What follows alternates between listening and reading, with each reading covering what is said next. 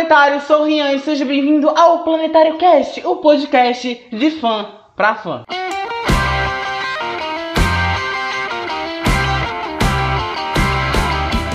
Bom, pessoal, eu sei que eu prometi pra vocês que nos próximos episódios do Planetário Cast iam ter convidados e afins. Por vários motivos não rolou, então por um tempinho o podcast vai ficar sem convidado. Mas eu estou cumprindo minha promessa de ser um podcast mensal. E eu podia ter deixado esse podcast pra janeiro, mas eu antecipei ele pra dezembro. Então você me respeita, porque eu tô fazendo as coisas direito. E o podcast hoje é o último episódio do ano, tecnicamente, e o segundo episódio do podcast vai ser sobre algo que você que tá vendo pelo canal no YouTube, você já sabe que eu falo muito. Marvel! Hoje a gente vai falar como eu conheci Marvel, a importância de Marvel na minha vida, o que eu tenho achado dos últimos lançamentos de Marvel, se eu acho que um dia isso vai acabar, e se esse podcast sair antes de Homem-Aranha No Way Home, a gente vai comentar o que, é que a gente acha que vai acontecer. Mas que esse podcast tá sendo gravado antes de Homem-Aranha No Way Home, isso tá.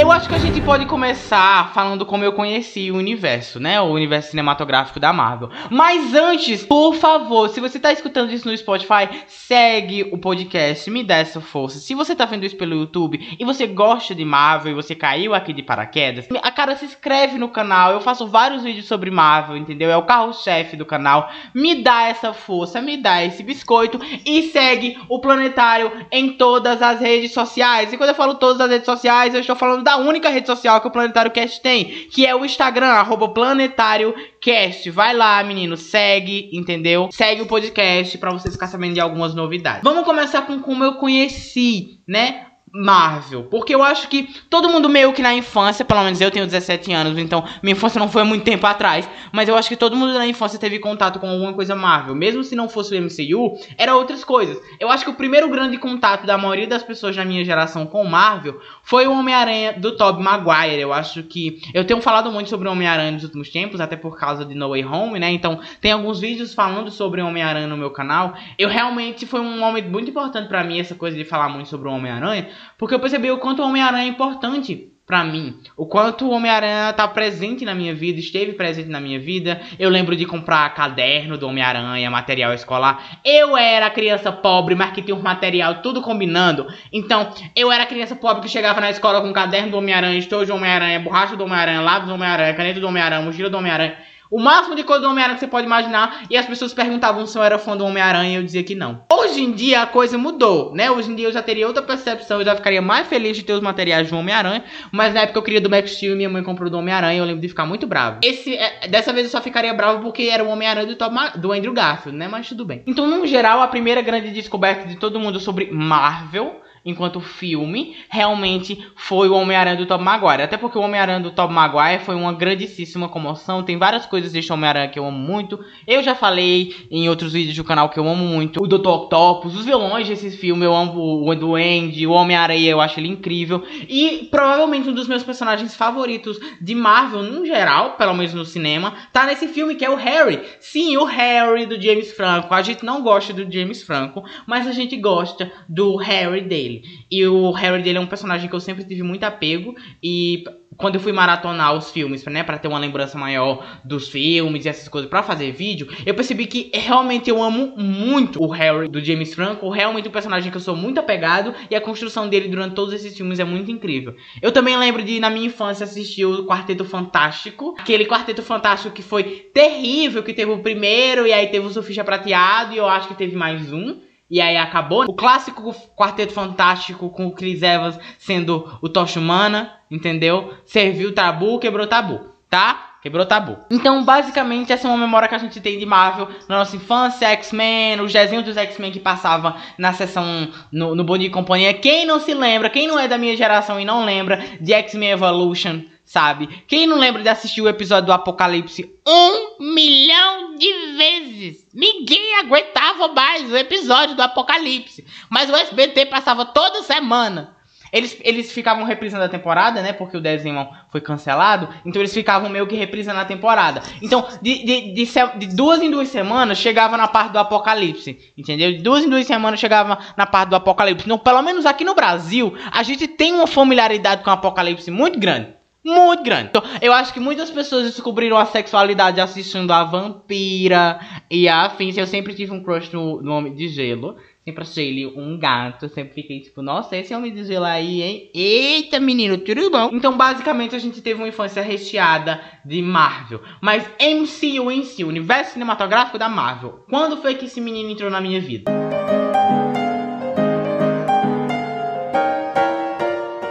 Antes de entender o universo cinematográfico enquanto universo cinematográfico, eu lembro de ter uma memória de gostar muito do Homem de Ferro e de assistir muitas coisas do Homem de Ferro. Assim, eu lembro de assistir o, primeiro, o segundo filme, eu lembro de assistir o primeiro filme. Eu lembro que eu sempre gostei muito do Homem de Ferro. Mas, tipo, eu realmente é, percebi que eu nunca tinha assistido muitos filmes dos Vingadores do MCU.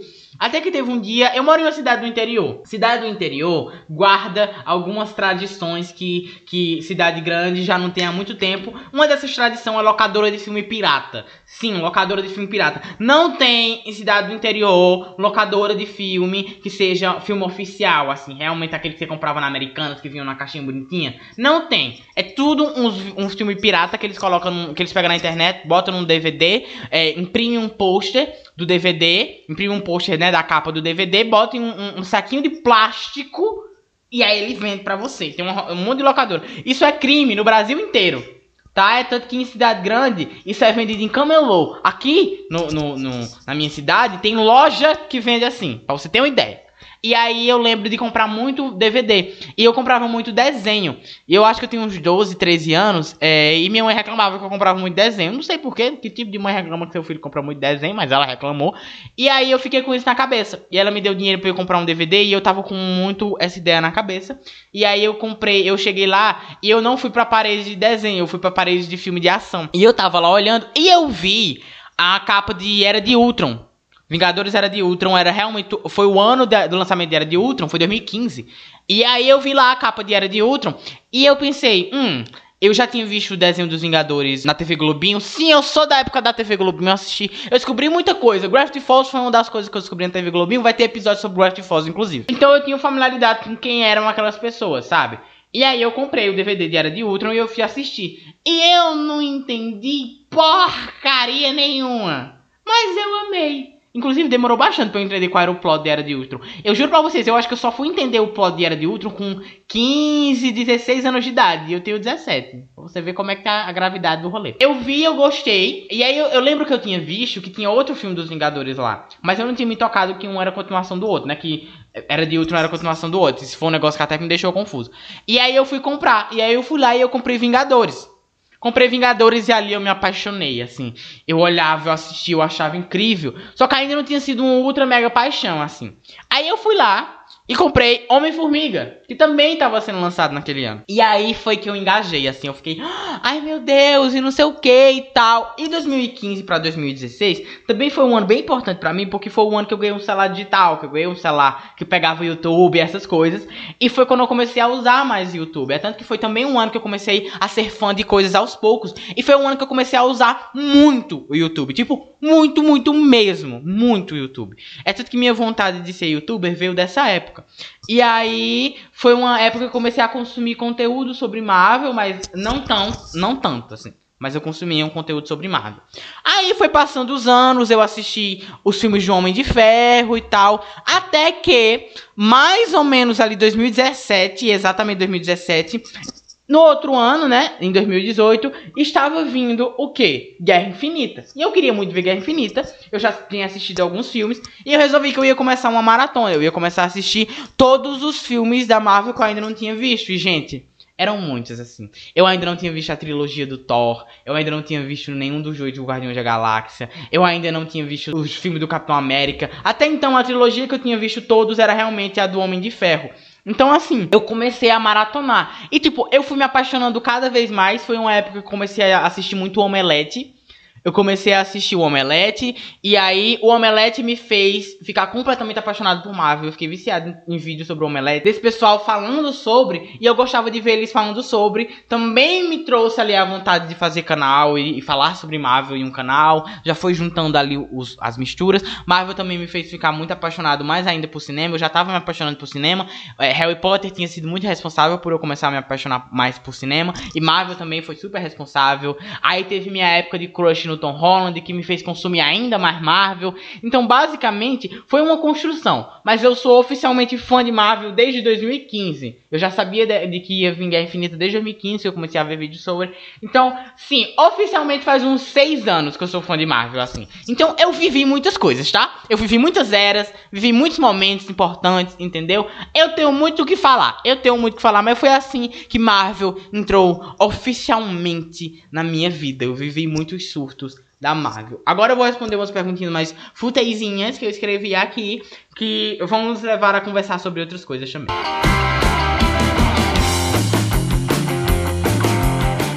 Qual é o meu filme favorito? Eu tô num conflito interno, porque recentemente eu fiz um vídeo falando que Shang-Chi é meu filme favorito da Marvel. Só que eu comecei a relembrar alguns outros filmes. E eu gosto muito de Homem de Ferro. Eu gosto muito de Guardiões da Galáxia 1 e 2. Eu gosto muito de Homem de Ferro 3 e agora a gente vai conversar sobre isso. Homem de Ferro 3 não é ruim. Homem de Ferro 3 não é ruim. Tá, vamos conversar sobre isso. Homem de Ferro 3 tem seus problemas? Tem. Homem de Ferro 3 repete um pouco o vilão genérico empresário que quer acabar com a vida do Tony Stark, que já foi repetido no primeiro e no segundo filme? Sim. Eu gosto do plot do Mandarim não ser o Mandarim e esse plot ser praticamente um, um chute na cara do nerd chato? Sim. Porque qualquer chute na cara do nerd chato, eu gosto. Porque quanto mais o Nerd Chato sofrer, melhor pra gente. Então, assim, eu gosto de Homem de Ferro 3. Se um dia eu fizer um top, um top 10 é, filmes do MCU que eu mais amo, vai ter lá um Homem de Ferro 3. Pode esperar que vai ter, entendeu? Não vem com coisa. Não vem com coisa. Vai ter sim Homem de Ferro 3 na minha lista. Mas, se eu for falar pra você agora, assim, Pá, um filme que eu realmente amo, todos os aspectos, que eu não enxergo defeitos, Vingadores 1. Vingadores 1 provavelmente é um, um filme que eu acho que tem menos defeitos, da Marvel. Eu acho que é o melhor filme dos Vingadores. Eu sei que a gente tem muito um hype com relação aos Vingadores por causa de Ultimato e Guerra Infinita, que eu vou falar disso daqui a pouco. Mas, real, é, Vingadores 1 é um, um, filme que eu acho que ele tem pouquíssimos defeitos. E é por isso que eu gosto muito dele. Você viveu a era Guerra Infinita e Ultimato? E sim, eu vivi a era Guerra Infinita e Ultimato. Como eu já expliquei na minha idade, não tem cinema. Então você já imagina o sofrimento que foi. Mas vou, vamos começar do começo. Vamos começar bem antes. Eu já era fã de Marvel. Eu estava maratonando maratonando os filmes da Marvel no dia que saiu o primeiro trailer de Guerra Infinita. Até então a gente não tinha visto absolutamente nada do filme. O máximo que a gente tinha, eu não sei se nessa época, mas tipo, perto do, lançamento dos trailers de, de, Guerra Infinita ali, a gente tinha uma imagem de Vingadores 4, que era aquela viagem, aquela imagem da viagem no tempo, né, do, do Tony com o Capitão América, mas a gente não tinha a gente não tinha nada de Guerra Infinita. A gente não tinha pôster. A gente não tinha visto Thanos em ação. A gente não tinha, a gente não tinha visto nada. E eu lembro o tamanho do surto que foi no dia que esse trailer saiu.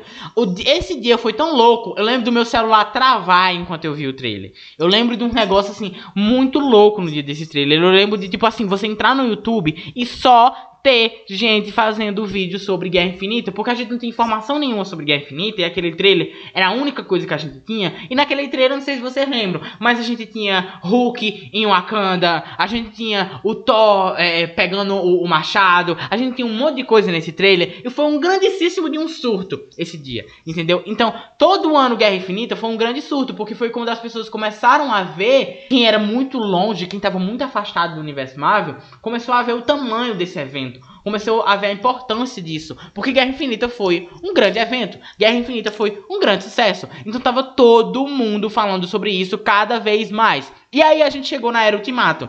Que a Era Ultimato foi muito louca. Se a gente não tinha trailer de Guerra Infinita, pelo menos a gente tinha um nome. A gente não sabia o nome de Ultimato. A gente passou, do, do momento que Guerra Infinita estreou e tal, e saiu dos cinemas, começou a usar especulação pra né, qual, qual era a história de, de Ultimato, até porque Ultimato era praticamente a parte 2 de, de Vingadores Guerra Infinita. E aí começou-se uma especulação enorme, porque a gente não sabia o nome. E os roteiristas, os, os diretores do filme, falavam que falavam que o título de Ultimato era um spoiler do filme. Hoje em dia a gente sabe que não era um spoiler tão grande assim, né? Mas assim, como, as, como Endgame faz uma referência a uma fala do Doutor Estranho, podia ser visto como spoiler. Mas hoje em dia eu não acho que era tão spoiler assim. Então a gente passou, gente, o ano inteiro inteiro especulando qual seria o título de Ultimato. Então a gente foi para Vingadores 4, a gente foi para Aniquilação, a gente foi para Vingadores Novos Vingadores, a gente foi para um milhão de especulações. Teve até Vingadores Ultimate, teve um nome muito aleatório, teve um nome que eu gostava, um nome que eu não gostava. Teve um momento que eu só me apeguei à ideia do filme chamar Vingadores 4. Eu só achei a ideia legal. E aí eu me apeguei. Mas aí o que, que aconteceu? É, o filme acabou acontecendo o quê? CCXP de 2018, dezembro, foi anunciado que a gente ia ter o primeiro trailer do Ultimato. E qual era a ansiedade? Era para ver o trailer? Não. Era para descobrir qual era o título. Eu lembro de estar na escola e ter ficado o dia inteiro pensando: Meu Deus, meu Deus, hoje vai sair o título. Meu Deus, meu Deus, hoje vai sair o título. Meu Deus, meu Deus, hoje vai sair o título. E a, a, naquela semana em específico, passou-se a semana inteira tendo vídeo sobre e afins. E aí saiu o trailer, né? E o, sabemos que o nome do filme é Endgame, Ultimato, e todo mundo surtou, porque a gente meio que olhou o título, não sabia se gostou, mas depois começou a gostar, mas o trailer não revelava porcaria nenhuma. O trailer era literalmente os primeiros minutos do filme. E a gente tinha uma ceninha ou outra, que era do final, mas que a gente não sabia do final, então a gente achava que era do, do começo. A gente não tinha informação nenhuma. Se você for assistir o trailer do Ultimato sem saber sobre o que o Ultimato é, o que eu acho meio impossível, você ainda não vai saber a história do Ultimato, assim. É impossível você conseguir entender qual é a história do Ultimato, sinceramente.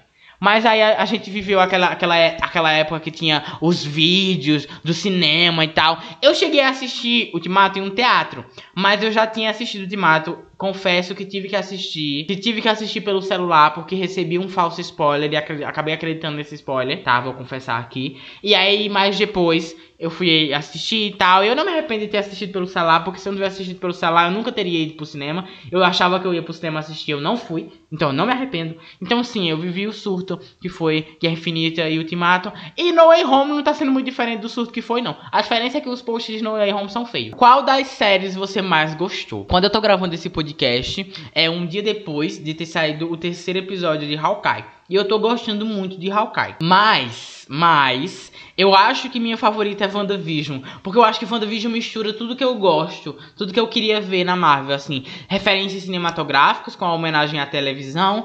É, uma coisa mais desenvolvimento emocional, sabe? Da Wanda. Humor, eles não descartam humor, a gente tem uma presença de humor. Personagens legais, é, é, efeitos especiais bons, nada que passa muito do limite. Eu gostei muito de Loki, mas particularmente eu acho que WandaVision foi minha favorita, mas eu também gostei muito de Falcão e o Soldado Invernal, vou confessar. E o Orif eu não consegui terminar, não. Ai, gente, desculpa. Ah, desculpa, mas o Orif eu não consegui terminar, não. E enquanto filme favorito, qual foi o meu filme favorito desse ano? Ainda é Shang-Chi, assim. Eu acho que vai ser Homem-Aranha, né? Quando, esse, quando, quando esse, esse podcast sair, pode ter certeza que o meu filme favorito desse ano da Marvel vai ser Homem-Aranha. Mas enquanto eu não vi, Shang-Chi é o meu favorito.